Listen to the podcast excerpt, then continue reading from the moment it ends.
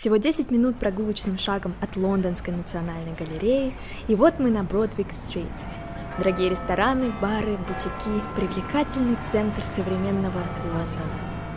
А в 1854 году именно на этой улице, тогда еще просто Брод-стрит, началась вспышка холеры. Именно сюда, 31 августа, спешил Джон Сноу. Нет, не из «Игры престолов», другой. Спешил, чтобы в течение следующих 48 часов сделать нечто, что позволило остановить вспышку холеры и сделать прорыв в жизненно важных сферах общества. Привет, меня зовут Полина Гончарова. Это подкаст «По факту» о медиаграмотности в цифровой среде.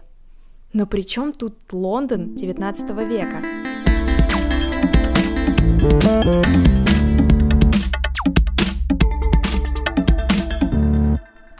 То время врачи предполагали, что причина холеры в миазмах, так называли ядовитые пары воздуха. Но весь город дышал одним и тем же воздухом, а от холеры люди умирали только в одном районе – Настоящую причину нашел Джон Сноу, талантливый врач, который не верил в миазмы. Он взял из архива адреса первых умерших в эту вспышку холеры, нанес их на карту, концентрация заражений получилась как раз вокруг Брод-стрит. Затем отметил уличные колонки, из которых жители Лондона брали питьевую воду.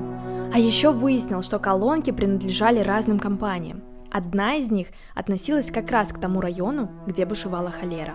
Оказалось, что в этой колонке была грязная вода, потому что ее брали ниже по течению Темзы, чем слив нечистот в реку. Так Джон Сноу доказал, что именно из-за грязной воды началась холера. Это открытие помогло нейтрализовать очаг эпидемии, показало важность санитарии, и через пять лет в Лондоне проложили канализацию, которой пользуются до сих пор. Но главная заслуга Сноу в методах, которые он применил. Сейчас мы бы сказали, что он сделал визуализацию разрозненных случаев и получил полную картину происходящего.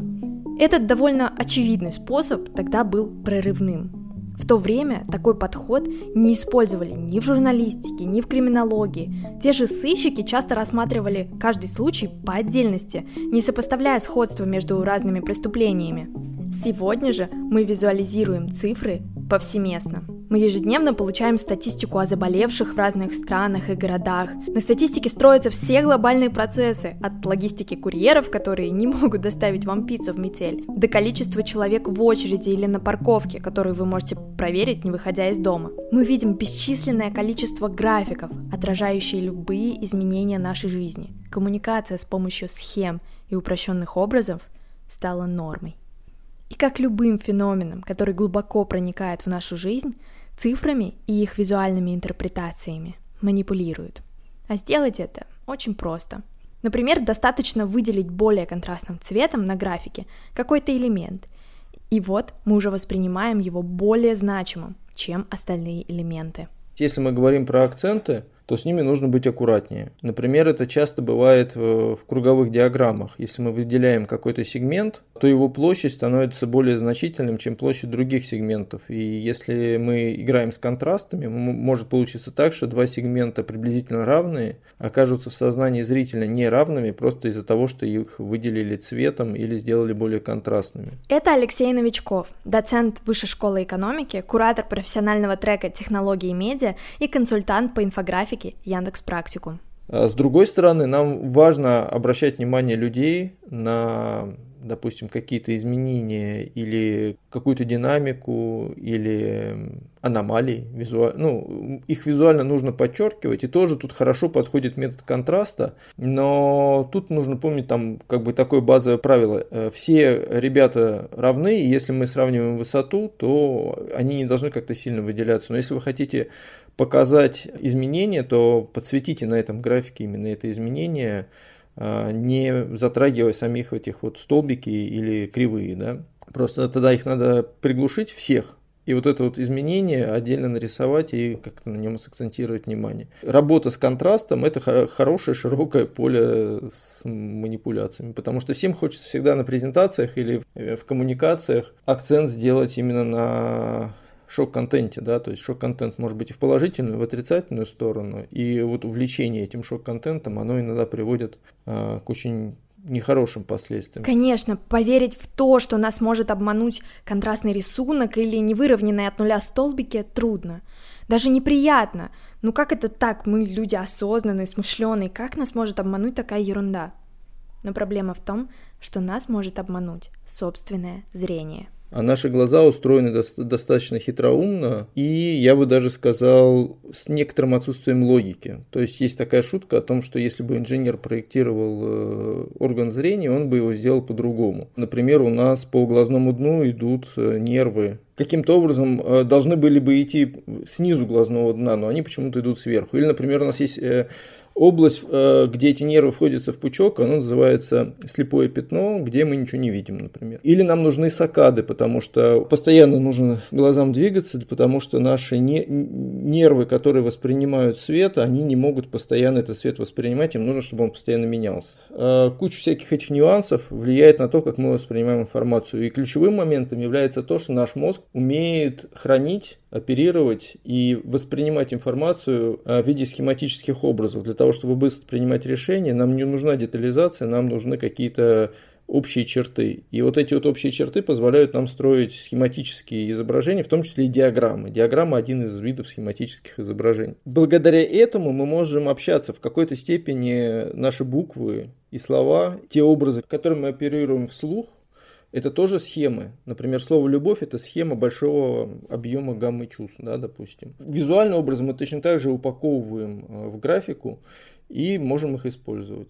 Учитывая особенности нашего зрения, можно вывести некоторые базовые принципы, по которым строятся визуальные образы, понятные нам. Соответственно, когда мы говорим про цвета, нужно помнить, что у нас колбочки воспринимают только три цвета – красный, синий и зеленый. Когда мы говорим про способы презентации данных, мы понимаем, что мозгу гораздо легче воспринимать движущиеся объекты, чем неподвижные, поэтому популярная анимация, переходы различные, анимированные графики. Поэтому мы используем контрастные цвета, потому что мы понимаем, что людей разные степени восприятия нюансов в области контраста. Известный пример э, бело-золотистое и черно-синее платье для разных людей, да, то есть после которого, в общем-то, колористикой стало бессмысленно заниматься.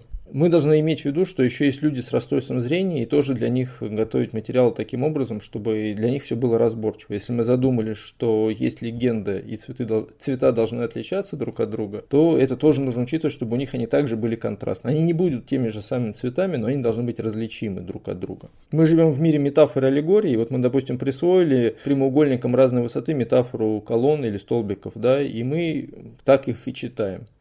Ну, тут есть сложности, конечно. То есть, допустим, э, связанные вот с чем. Не все знают про метафору колонн. Или, например, люди по-разному воспринимают эти столбики, потому что по-разному, может быть, воспитаны, может быть, по-разному росли, у них были другие визуальные образы вокруг. Есть очень известный пример про индейца, которого из джунглей, где он не мог смотреть вдалеко, ну, он, у него вообще не было опыта э, зрения вдаль. Его вывезли в прерии, и он впервые увидел бизона. И у него настолько была слабо развита возможность э, воспринимать что-то на расстоянии, что он думал, что этот бизон у него перед носом летает и пытался от него отмахнуться. То есть у него вот как бы искажено это было. Мы вообще как бы иллюзии визуальные, они нам свойственны. Есть очень много примеров различных зрительных иллюзий. Вот чтобы не оказаться во власти этих иллюзий, для того, чтобы э, коммуникация была осуществлена эффективно, вот постоянно нужно помнить различные правила. Раз мы знаем, что у нашего зрительного восприятия есть особенности, которые могут нас обмануть, нужно быть особенно внимательными к проверке визуальной информации. Для нее действуют все те же правила, которые мы обсуждали в прошлом выпуске. Например, обязательно должен быть источник, откуда взяты данные. Но есть и другие особенности. В большинстве случаев хорошая визуализация похожа на приборную доску в автомобиле или в самолете. Да? То есть вы принимаете решение, глядя на траектории кривых, на соотношение столбиков, на э, сегменты в пайчартах. То есть вы смотрите и вам все понятно. Но если вдруг вы в пайчарте увидели, что проценты не суммируются в сотню, или, например, если вы увидели, что в столбчатой диаграмме ось Y э, строится не от нуля, это такие базовые чекбоксы в проверке э, того, правильно ли построена визуализация. И в первую очередь я бы настораживался тогда, когда в визуализациях появляется декор когда столбики становятся объемными, пайчарты становятся объемными, э, появляются градиенты, псевдообъем, э, ну, такая гиперреалистичная какая-то история. В большинстве случаев декор появляется для того, чтобы привлечь внимание. Когда это касается, допустим, социальных сетей, это еще допустимо, это кажется разумным, потому что привлекательность тоже одна из составляющих э, графического контента. Но если, например, это в каком-нибудь строгом и консервативном годовом отчете, то, наверное, это выглядит неестественно, и, стоит на такой график обратить внимание, потому что кажется, что тут внушают какую-то мысль. И если ее внушают, то ну, нужно проверять, допустим, нет ли каких-то оптических иллюзий и нет ли каких-то приемов, э, которые сбивают с толку. Если вас что-то настораживает, то начинайте проверять и цифры, и данные, и все остальное. Ну и по-хорошему, конечно, к графикам надо прикладывать таблицы. Если документальных материалов нет, то тоже один из таких звоночков, что, наверное, визуализации не очень стоит доверять доверял бы своему внутреннему чутью. Дело в том, что в большинстве людей заложены э, вот эти вот э, реакции на качественную графику и некачественную графику. То есть мы это чувствуем, мы это чувствуем также, потому что в нас это было заложено природой. Когда, вот, допустим, обезьяна прыгала с ветки на ветку, она считывала, например, форму, форму ветки для того, чтобы за нее схватиться, и неприятные формы веток вызывали у нее подозрения на уровне подсознания. И у нее не было времени анализировать форму ветки. И то же самое, когда мы видим, мы сравниваем, допустим, графику из серьезного издания и сравниваем графику из каких-то любительских каналов, у нас возникает эта реакция.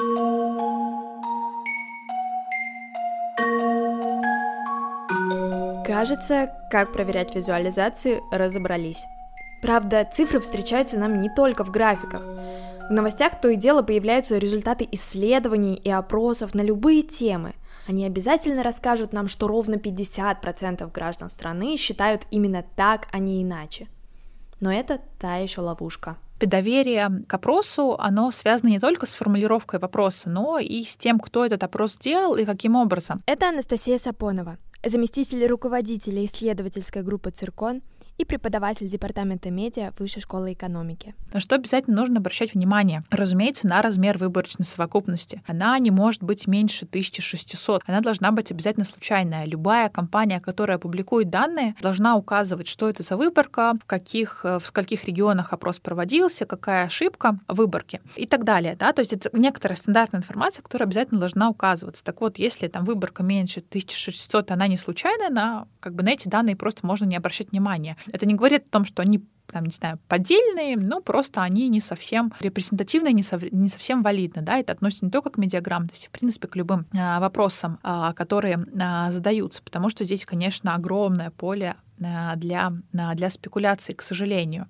Эти все данные, разумеется, а, можно и нужно потреблять, но, разумеется, а, потреблять критически. Критически. Пусть это наречие станет ключевым, когда дело доходит до любой информации, которую вы получаете. Без цифр, статистики и их визуальных образов сегодня никуда. Мы живем в глобальном мире, а эти инструменты позволяют нам отслеживать любые изменения. На самом деле можно не ждать новостей с очередными графиками или интерпретациями каких-то исследований.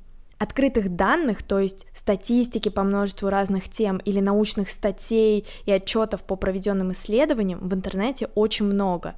Можно найти любую информацию от площадей лесных пожаров в вашем регионе до количества новых школ, построенных в вашем родном городе. Министерства обязаны выкладывать такую информацию в общий доступ, как раз в разделе «Открытые данные» на своем сайте. Но, если честно, выглядит это пугающе. Огромные таблицы с кучей непонятных цифр. Совершенно нормально, если вы их не поймете и не захотите тратить время, чтобы разобраться. Такие данные превращают в понятные графики и схемы дата-журналисты, профессионалы, которые умеют грамотно очищать и анализировать бесконечные потоки цифр, а еще доставать из них важные смыслы и истории. Наша задача остается в том, чтобы отличить их качественную работу от некачественной или манипулятивной. А этот выпуск вам в помощь. Не только вам и вашим друзьям и близким тоже. Не забудьте с ними поделиться. Пока! thank you